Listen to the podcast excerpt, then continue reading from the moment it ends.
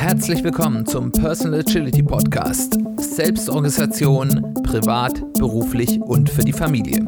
Ich bin Simon Kleiber.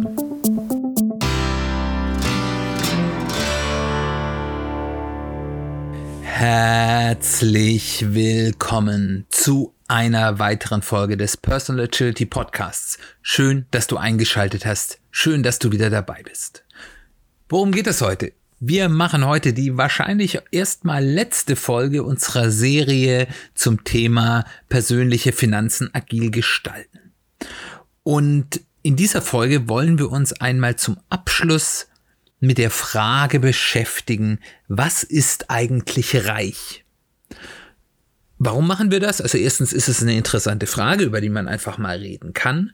Und zweitens ist es eben auch wichtig, wenn man sich im wirtschaftlichen Bereich Ziele setzen will und wenn wir über persönliche Strategieentwicklung reden, ist es ja wichtig, sich gute Ziele zu setzen, auch mal darüber nachzudenken, was denn ein gutes finanzielles Ziel ist. Und für viele Menschen ist ein finanzielles Ziel, reich zu sein. In Deutschland haben wir ein sehr schwieriges Verhältnis zu Wohlstand beziehungsweise Reichtum. Reich, das sind immer die anderen. Mir geht es gut, ich bin zufrieden, aber reich, das bin ich nicht. Das hört man häufig von Menschen, wenn sie auf ihren Wohlstand oder ihren Reichtum angesprochen werden. Was ist denn das eigentlich, wohlhabend oder reich?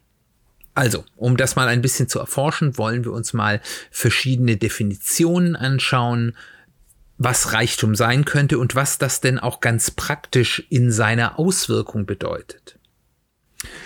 Die erste Frage, über die wir uns hier unterhalten sollten, ist, reden wir von Einkommen oder von Vermögen. Das heißt, ist man reich, wenn man sehr viel Geld verdient, wenn man ein gutes Gehalt bekommt oder eine gute Dividende ausbezahlt bekommt, oder ist man reich, wenn man ein gewisses Besitztum, also ein gewisses Vermögen hat und darüber verfügen kann. In Deutschland wird tendenziell, wenn wir über Reichsein reden, häufig eher über Einkommen geredet ähm, als über Vermögen. Woran liegt das? Also, wie gesagt, das komische Verhältnis der Deutschen zum Reichsein ist ähm, etwas weniger stark ausgeprägt, wenn es um Gehalt geht. Das hat sowas von, das ist ein verdientes äh, Einkommen, man dafür arbeitet man ja und dann vielleicht bringt man ja so viel Leistung, dass man dann ein, ein hohes Gehalt bekommt. Das wird zwar auch immer kritisch hinterfragt, aber das ist irgendwie okay. Wenn man ein Vermögen hat, das heißt also Geld, für das man aktuell nicht arbeiten muss, das man auf der hohen Kante hat oder das vielleicht sogar einem einen Ertrag, von dem man leben kann, abwirft, dann hat das immer etwas Verdächtiges. Ich weiß nicht, warum das in Deutschland so ist. Ich, vielleicht hat das was mit diesem sehr protestantischen, ja, äh, Fleißgeschichte zu tun, dass irgendwie etwas, was man hat, ohne dass man dafür aktiv etwas tut, irgendwie da, da nicht so, ja, moralisch, ethisch 1a klingt, aber es ist eben so. Und das sieht man auch daran, dass wir zum Beispiel obwohl wir vom Einkommen zu, von der Wirtschaftskraft her ein, ich würde mal sagen, reicheres Land sind, die Vermögenslage des durchschnittlichen Menschen, und ich rede jetzt hier nicht von irgendwie den absoluten Top-Vermögenssachen, sondern so von der Breite der Masse, in Deutschland viel schlechter ist als in europäischen Ländern wie Frankreich wo man das vielleicht noch nachvollziehen könnte, weil jetzt da die Wirtschaftskraft nicht so weit auseinander ist, aber auch zum Beispiel Griechenland, was für uns in der EU und im Euroraum ja so ein bisschen als, ähm, ja, ähm, das eines der ärmeren Länder oder eines der Länder mit großen wirtschaftlichen Schwierigkeiten aussieht. Das hat natürlich sicherlich auch historische Gründe, dass es einen schlechteren Vermögens ähm, ja, Bestand gibt, hat was damit zu tun, dass wir im Lauf der letzten, äh, man kann es nicht mehr ganz sagen, 100 oder 110 Jahre äh, zwei Weltkriege auf unserem Boden hatten und die beide auch, äh, ja, dort nicht auf der Gewinnerseite waren. Ich will jetzt nicht sagen, wir haben die verloren, äh, weil es hat uns ja auch was Gutes gebracht, dass wir die, das, was in Deutschland vor, dem Zweiten Weltkrieg ablief, dann ein Ende gefunden hat. Aber also wir waren dort nicht auf der Gewinnerseite, wir hatten große Verluste, es wurde viel zerstört. Aber es hat eben wahrscheinlich auch was damit zu tun, dass so gerade dieser intergenerationale Vermögensaufbau, dass man etwas für seine ja seine Kinder und seine Kindeskinder, wie das so schön heißt, tut, ähm, ja komisch angeschaut wird in Deutschland. Also generell ist ja Erben ja schon fast verwerflich. Das Vermögen ist aber eigentlich der viel sinnvollere Maßstab, wenn ich über Reichtum rede. Weil ich kann eine Million verdienen im Jahr, aber ich gebe vielleicht auch eine Million aus. Dann bin ich ein starker Konsument, aber ich bin nicht reich. Ich habe hohen Input, hohen Output, aber ich bin nicht reich, weil ich alles, was ich in einem Jahr verdiene, auch wieder ausgebe. Vielleicht gebe ich sogar mehr aus, dann bin ich sogar eigentlich tendenziell arm, weil ich alles verkonsumiere, was ich habe. Eine Ausnahme ist natürlich, wenn meine Einkommensquelle gesichert ist und nicht von meiner Arbeit oder sehr starken Außenparametern hat, ist das natürlich was anderes. Aber wir gehen jetzt mal von einem normalen Verdienst durch Arbeit oder durch einen, der nicht aus Assets kommt, aus. Lasst uns trotzdem erstmal danach schauen, wie denn die Definition von reich auf der Einkommensseite ist. Man teilt so in der Wirtschaftswissenschaft oder ich vermute das sogar sozialwissenschaftlich ähm, die Gesellschaft in drei wirtschaftliche Gruppen ein. Das ist die Unterschicht, das ist die Mittelschicht und das ist die Oberschicht. Und wenn man in Deutschland gut verdienende Menschen fragt, zu welcher Schicht gehören sie, werden sie einem immer sagen, ich gehöre zur oberen Mittelschicht.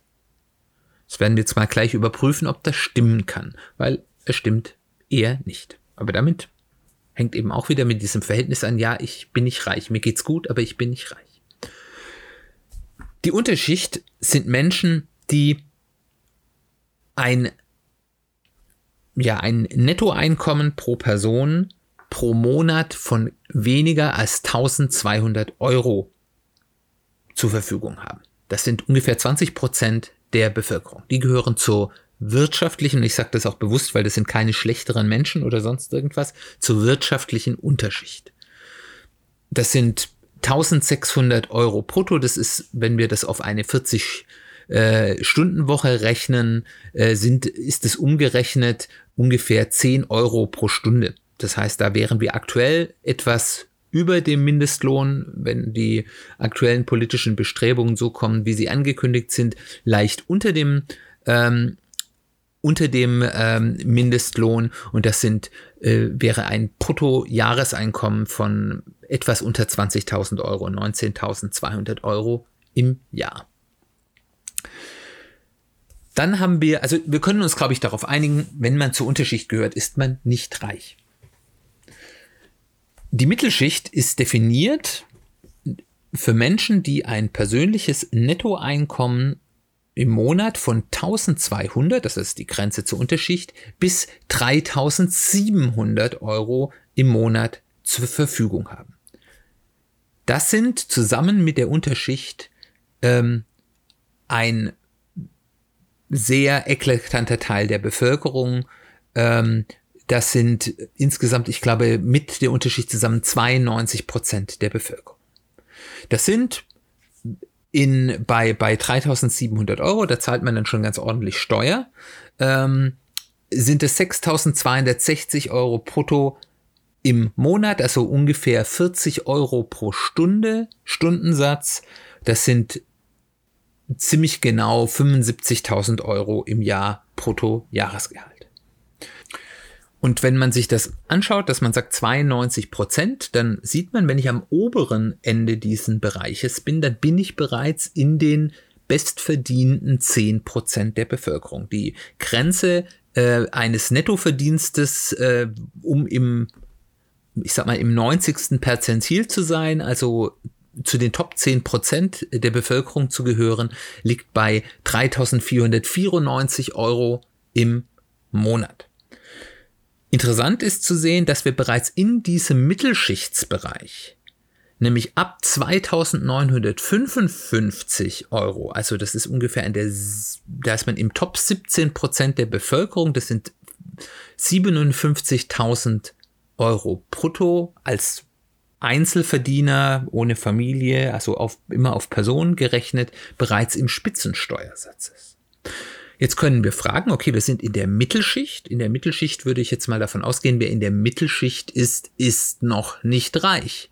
Auf der anderen Seite, wenn ich fragen würde, wenn man zu den Top 10 Prozent der Bevölkerung verdienstmäßig gehört, ist man dann schon reich? Wenn ich Spitzensteuersatz zahle, bin ich dann schon reich? ist eine ganz interessante Frage.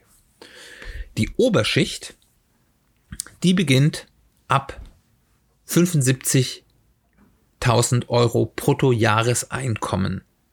Also über 3.700 Euro netto Monatseinkommen.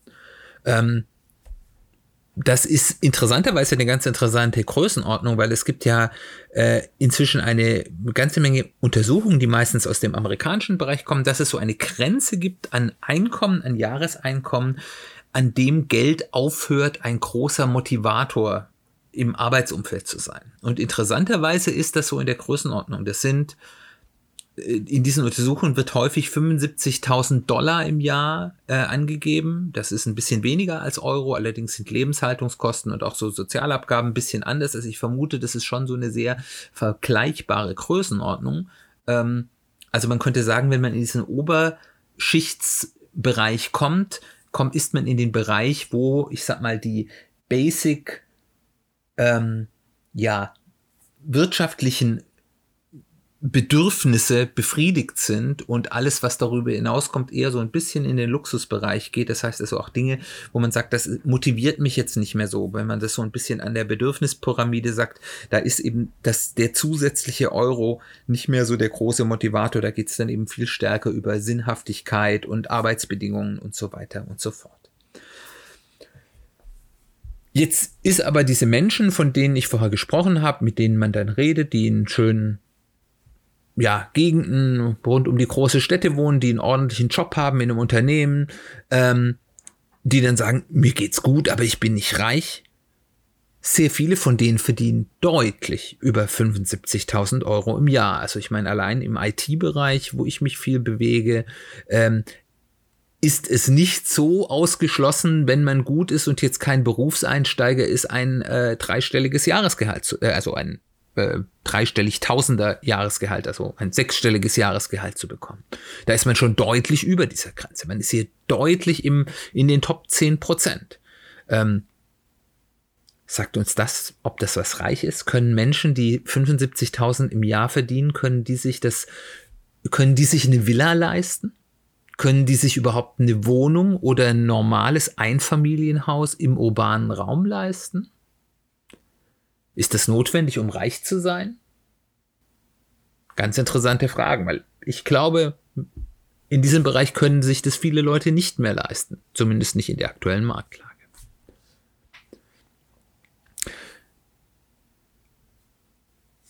Man kann sich jetzt auch noch mal von der anderen Seite annähern, wenn man nicht vom Einkommen kommt, also der Einnahmenseite, sondern von der Ausgabenseite.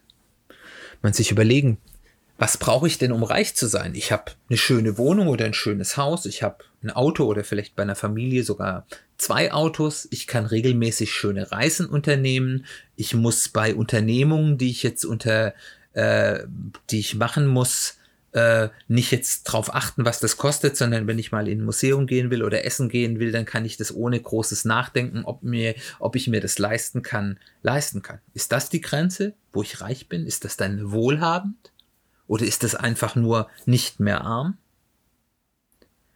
Ist es vielleicht, wenn ich eben wirklich einfach nicht mehr darauf achten muss im Alltag, also ich rede jetzt nicht von großen Ausgaben, so, aber so in, in den Alltagsausgaben, wofür ich mein Geld ausgeben muss? Da könnten wir vielleicht so bei den 75.000 Euro sein, dass das so der Bereich ist, wo ich jetzt nicht mehr ganz so stark darauf achten muss, wofür ich mein Geld ausgeben muss. Vielleicht ist es aber auch schon ein gutes Stück früher. Die dritte Möglichkeit, sich anzunähern, was reich ist, ist das Vermögen. Beziehungsweise, um nochmal genauer zu sein, das Einkommen aus Vermögen, weil ich kann Vermögen natürlich aufbrauchen, dass wenn das sehr groß ist, reicht das auch eine ganze Weile.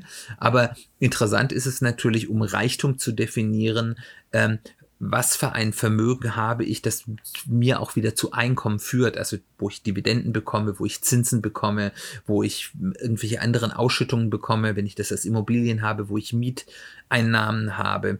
Ähm, Und ähm, das wollen wir uns jetzt mal anschauen, was es da so für Stufen gibt. Ich habe da für mich mal so sieben Stufen definiert, die es dort gibt. Ähm, die sind natürlich rein willkürlich gesetzt, aber ich glaube, sie bringen eine ganz ähm, gute, eine ganz gute, ja, Strukturierung hinein, was denn, in welcher Stufe man sich denn bei einem Wohlhabendsein oder Reichtum anhand von Vermögen befindet.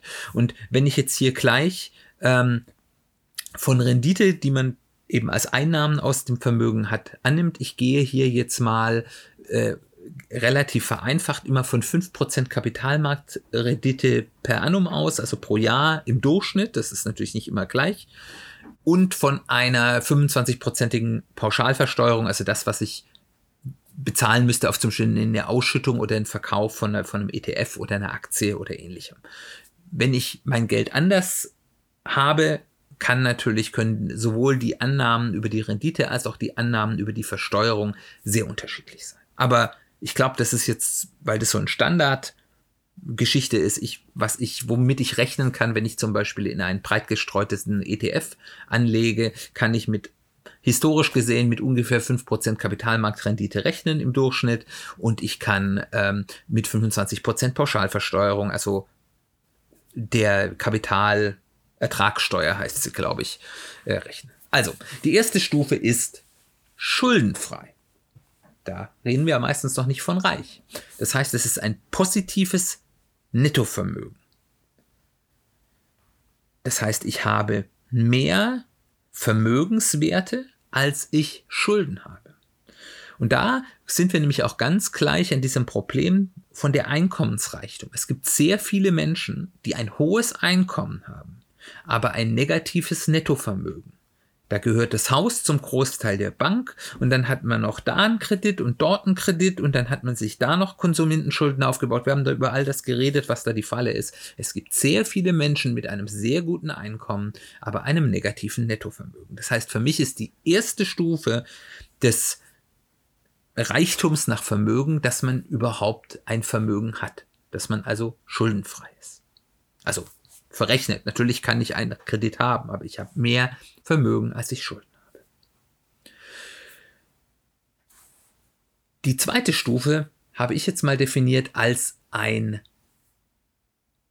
Medianeinkommen aus Vermögen. Also was ist das Medianeinkommen? Äh, das, also sozusagen fünf, mindestens 50 Prozent der Deutschen als Einkommen hat. Das sind 1862 Euro, wenn ich das davon rückrechne, die Pauschalversteuerung, müsste ich dann einen Kapitalertrag von Vorsteuern von 2500 Euro erzielen im Monat. Das bedeutet, ich müsste eine äh, Rendite von 30.000 Euro im Jahr erzielen bei 5% wäre das dann ein Vermögen von 600.000 Euro. Das heißt, und ihr seht, ich, das ist ein sehr großer Schritt.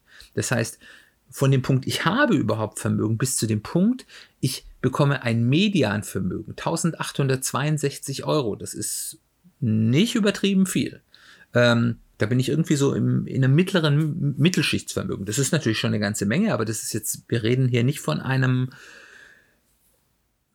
Einkommen aus Vermögen, mit dem man in Saus und Braus leben kann. Davon kann man sicherlich ordentlich und, und gut leben, aber nicht in Saus und Braus. Braucht man bereits ein Vermögen von 600.000 Euro, wenn ich diesen Ertrag erzielen will, ohne dass ich mein Vermögen dabei aufbrauche.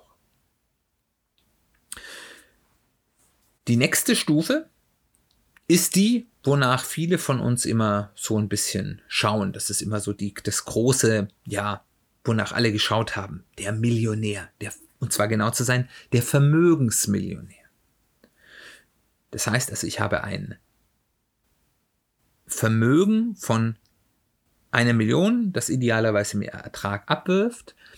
Dieses würde mir bei 5% Jahresrendite 50.000 Euro ähm, Vorsteuern an Rendite bringen. Ich hätte dann 37.500 äh, Euro nachsteuern. Das würde mir ein, ja, ein äh, Einkommen sozusagen, ein Nettoeinkommen aus dem Vermögen geben von 3.125 Euro im Monat. Das heißt, da wären wir auch noch in einem oberen Mittelschichtsbereich, in diesem Fall wirklich wahr. Das heißt also, wir wären hier äh, knapp äh, unterhalb dieser 10%-Grenze. Wir wären bereits, wir haben natürlich hier schon versteuert, ähm, wir, wir wären hier also wirklich schon quasi schon überhalb dessen, wo man, wenn man das gleiche Nettoeinkommen aus ja, Arbeit erzielen wollte, bereits im Spitzensteuersatzbereich wäre. Also das ist ein, ein oberes Mittelklasseneinkommen, bekomme ich, wenn ich Vermögensmillionär bin. Wenn man das sich ausrechnet, ist das ganz logisch, aber wenn man sich anschaut, welche Bilder dazu bei uns im Kopf sind, der Millionär, der hat doch nicht nur einen Ertrag, der ein Mittelschichtsleben ermöglicht. Ein Millionär, der, der hat's doch gut, der muss doch nichts mehr tun, der kann doch sehr schön leben. Auch ein Vermögensmillionär muss im Zweifelsfall, wenn er in einem Bereich, der, der überhalb eines Mittelschichtslebens leben will, auf jeden Fall noch arbeiten. Die vierte Stufe wäre das Oberschichtsäquivalent. Das heißt, ich habe ein Einkommen, was mir ein Nettoeinkommen ähm, ja, ermöglicht, indem ich eben in diesem Oberschichtsbereich wäre, also ein Nettoeinkommen von über 3700 Euro habe. Dazu müsste ich ungefähr 60.000 Euro im Jahr Rendite vor Steuern erzielen. Ähm, wie gesagt, die Kapitalertragssteuer ist dann natürlich deutlich geringer als das, was ich zahlen würde, wenn ich äh, das gleiche Netto haben wollte unter Spitzensteuersatz, wo ich ja dann bin. Ähm, dazu müsste ich ein Vermögen von circa 1,2 Millionen haben. Und das ist sehr interessant, weil das auch ungefähr die Schwelle ist, wo ich anfange, im Top 1% auf der Vermögensseite zu sein, um eben aus diesen, diesem Vermögen ein solches Oberschichtseinkommen erzielen zu können. Das heißt also, wenn ich im Top 1% des Vermögens bin, kann ich ein, ja, ein, ein Einkünfte aus diesen, aus diesem Vermögen, aus Rendite erzielen, die dem entspricht, was eben diese Top 8%, die in der Oberschicht sind, aus Arbeit verdienen. Dann gibt es die fünfte Stufe. Und da kann man jetzt schon mal reden. Also wenn ich ein, wenn ich ein, Vermögen habe, mit dem ich äh, im Oberschichtsbereich quasi von meinem Vermögen leben kann, da habe ich mindestens, bin ich mal mindestens wohlhabend, weil da kann ich mir dann wirklich überlegen, je nachdem, was für eine Kostenstruktur ich natürlich aufgebaut habe, da könnte ich theoretisch von meinen Einnahmen, die ich aus meinem Vermögen habe, äh, ein angenehmes Leben zu haben. Da habe ich noch keine Maseratis vor der Tür, da habe ich kein Lambo vor der Tür, da habe ich keine Riesenvilla in Top-Lage, aber damit kann ich ein sehr komfortables Leben führen. Also ich bin hier mindestens mal im Wohlhabendbereich, wenn nicht gar im Reichbereich. Die fünfte Stufe, und jetzt sind so dann die Bereiche, die dann durchaus sehr schwer werden, irgendwann mal zu erzielen. Ich bin in 0,1 Prozent der Bevölkerung, was persönliches Nettovermögen angeht. Dazu muss ich ungefähr 4 Millionen Vermögen haben. Das ist schon eine ganz ordentliche Ansage. Das macht man nicht mal ebenso. Wenn ich das habe, dann hätte ich eine Nettoeinkünfte von 12.500 Euro im Monat. Davon kann ich mir auch noch nicht jede Woche ein Lambo kaufen, aber vielleicht einmal im Leben. Damit kann ich auf jeden Fall sehr bequem leben, ohne Einkünfte erzielen zu müssen, außer dem, was mein Vermögen mir gibt. Und dann gibt es den, man könnte auch sagen, den echten Millionär, den Einkommensmillionär. Um ein Einkommensmillionär zu sein aus dem Vermögen heraus, also ich bekomme das nicht als DAX-Vorstand zum Beispiel als Gehalt, sondern aus meinem äh, Vermögen heraus, müsste ich ein Vermögen von 20 Millionen haben. Und ihr seht da, die Stufen werden da auch wieder ganz ordentlich groß. Das würde bedeuten, ich hätte dann 62.000 Euro äh, oder 62.500 Euro nach Monat im Steuern, äh, nach Steuern im Monat. Also das ist Da kann man sagen, okay, da kann ich schon ziemlich in Saus und Braus leben. Wenn ich 62.000 Euro, also mehr als ja im Endeffekt äh, 90 Prozent der Bevölkerung im Jahr haben, im Monat haben, ohne arbeiten zu müssen, dann bin ich definitiv reich. Und dann kommt die allergrößte Stufe, die siebte Stufe, und das ist der Milliardär. Wenn ich eine Milliarde an Vermögen habe, die mir Gewinne abwirft, habe ich sage und schreibe 3,1 Millionen netto, nicht im Jahr, im Monat. 3,1 Millionen. Und da sieht man dann auch mal, das ist einem gar nicht so bewusst, wie riesig denn die Stufe zwischen Millionär und Milliardär ist. Das ist ähm, nicht vorstellbar. Genug geträumt, weil ich glaube, diese höheren Stufen, ich wünsche es euch allen, dass ihr das vielleicht mal erreicht, aber es ist nicht sehr, sehr wahrscheinlich. Aber ihr habt so eine Vorstellung, was das bedeutet und auch was für ein gewaltiges Vermögen man ein, ja, erreichen müsste, um wirklich komfortabel von seinen ähm, den Einkünften seiner Ersparnisse leben zu können. Man kann natürlich diese Ersparnisse abbauen, dann geht natürlich deutlich mehr, aber das hat, hängt natürlich davon ab, über welche Zeit das äh, halten muss. Aber ich glaube, das gibt ein ganz gutes Bild. All das ist zwar sehr interessant, aber bringt uns das wirklich weiter? Weil wenn wir ganz ehrlich sind, ist ja, was ist reich, ein sehr individuelles Problem.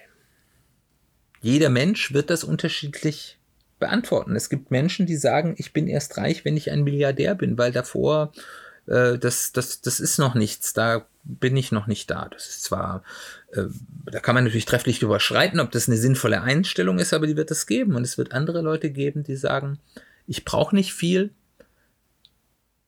ich bin reich, wenn ich meine kleine Wohnung bezahlen kann.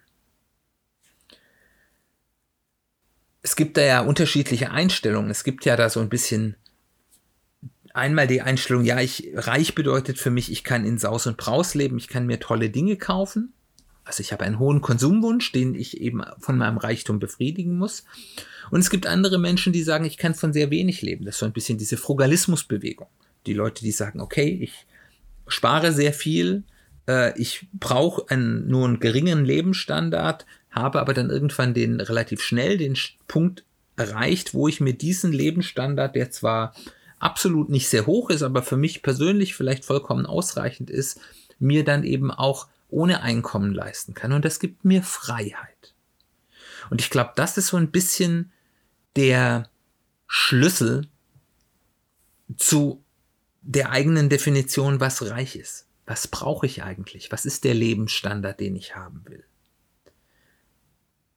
Wie viel Vermögen oder auch wie viel Einkommen, wenn ich es vom Einkommen her zeigen, äh, sehen will, muss ich denn eigentlich haben, um mir diesen Lebensstandard leisten zu können? Sei es aus Einnahmen meiner Arbeit, weil ich die Arbeit gerne mache und die vielleicht auch sehr sicher ist, oder eben wenn ich sage, ich möchte nicht von Erwerbs Arbeit abhängig sein. Das heißt, es ist ja die Freiheit. Ich, ich habe die Freiheit zu sagen, nein, ich arbeite jetzt ja nicht. Das heißt ja nicht, ich arbeite nicht, weil ich bin faul und möchte nur noch am Strand liegen, sondern ich kann mir aussuchen, was für Arbeit ich mache und ob ich die Arbeit für Geld mache oder vielleicht, weil ich sie gerne einfach so machen will.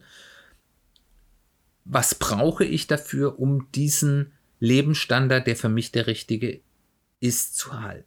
Und man im Englischsprachigen sagt man etwas unfein, dass wenn ich das Vermögen habe, um diese Freiheit zu sagen, ich muss hier jetzt nicht mehr arbeiten, wenn es mir nicht mehr passt. Ich bin auf diese Arbeit nicht wirtschaftlich angewiesen. Ich bin hier in keinem wirtschaftlichen Zwangsverhältnis, diese oder eine andere Arbeit zu haben, um Woche für Woche, Monat für Monat, Jahr für Jahr über die Runden zu kommen, nennt man auch Fuck You Money. Also ich habe so viel Geld, dass ich jederzeit dem, der mich beschäftigt oder für den ich arbeite, sei es mein Arbeitgeber, sei es mein Kunde, sagen kann, fuck you, ich gehe jetzt. Und das ist vielleicht, und das ist zumindest für mich so ein bisschen der Punkt, wirklich der, der Punkt, wo dann eben Geld wirklich abgesehen vom Konsum, ich kann mir schöne Dinge kaufen, eben auch Freiheit und Sicherheit bringt. Wenn ich ein Polster habe, wo ich eben sagen kann, ich muss mir keine Sorgen machen, wenn jetzt mal mein Projekt zu Ende geht äh, und ich nicht sofort was Neues habe. Ich muss mir keine Sorgen machen, wenn ich meinen Job verliere. Und umgekehrt, ich kann auch ganz bewusst sagen, nein, dieser Job geht in eine Richtung, die, das Unternehmen verändert sich, das Klima wird schlecht, die Aufgabe, die ich habe hier, ist nicht mehr spannend, ich gehe. Oder umgekehrt eben als Selbstständiger, nein, dieses Projekt, das ist, mag zwar lukrativ sein, aber das ist nichts, was ich machen will, damit quäle ich mich nur, ich nehme es nicht an oder ich sage irgendwann, nein, ich mache hier nicht weiter, ähm, äh, Dankeschön, äh, äh, auf Wiedersehen. Das ist der Punkt, wo dann eben wirklich Geld Freiheit gibt. Und da, das ist jetzt meine Definition. Wenn ich diesen Punkt erreicht habe, und das muss ja nicht, wie wir das jetzt rausgerechnet haben, fürs ganze Leben sein, dass man sagt, ich muss nie wieder arbeiten, aber dass ich eben genug habe, um eben mich und meine Familie auf einem angenehmen Lebensstil, der für mich der richtige ist, ähm, finanzieren zu können, wo ich nicht Sorge haben muss, oh, wenn ich jetzt mal drei Monate keinen Job habe oder keinen Auftrag habe, dann, dann geht mir das Geld aus. Das ist der Punkt, wo ich dann persönlich sage, ich bin reich. Und was das Level ist, ist sehr unterschiedlich. Und meistens ist dieses Level für die allermeisten Menschen, wenn man nicht eher im Frugalismus unterwegs ist, deutlich höher als das, was so im politischen Umfeld und auch in, im wissenschaftlichen Kontext als reich angesehen wird.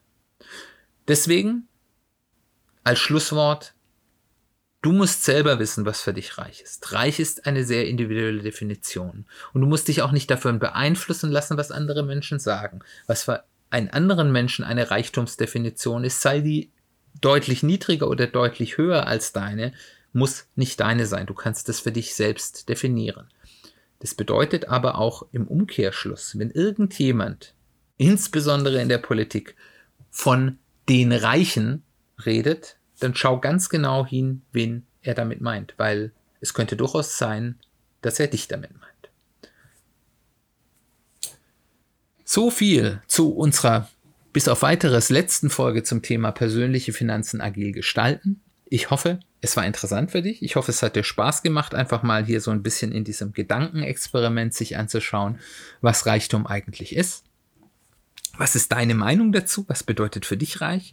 Wenn du das mit mir teilen willst, würde ich mich sehr freuen. Sprich mich an, schreib mir eine Mail, schreib mich auf Social Media an, lass einen Kommentar auf der Website des Podcasts da www.personal-agility-podcast.com podcast.de. Da findest du auch die Shownotes, falls es die dort nicht gibt, wo du Podcasts hörst, wo du die ganzen Kontaktdaten für Social Media, E-Mail und so weiter auch nochmal findest. Wenn dir der Podcast gut gefällt, würde ich mich sehr freuen, wenn du mich weiterempfiehlst im Freundeskreis, im Familienkreis, unter Kollegen, aber auch gerne einfach auf Social Media. Äh, all den Menschen, die dir folgen. Vielleicht bist du ja ein total gefragter Influencer, dann würde ich mich natürlich besonders darüber freuen, aber natürlich bei jedem anderen auch. Weiterhin kannst du mir helfen, meine Sichtbarkeit als Podcast zu erhöhen, indem du mir entweder ein Review da lässt, dort wo du Podcasts hörst, oder eben auf Apple, äh, Apple Podcasts, iTunes, oder indem du mir einen kleinen Abo-Klick auf Spotify da lässt, wenn du dort einen Account hast, egal ob bezahlt oder frei, egal ob du da Podcasts hörst oder nicht. Das sagt dem Algorithmus, guter Podcast, weiterempfehlen und das hilft mir, sichtbarer zu werden. Ich würde mich total freuen, wenn du nächste Woche wieder einschaltest. Das ist nämlich dann unsere hundertste Folge, unsere Jubiläumsfolge.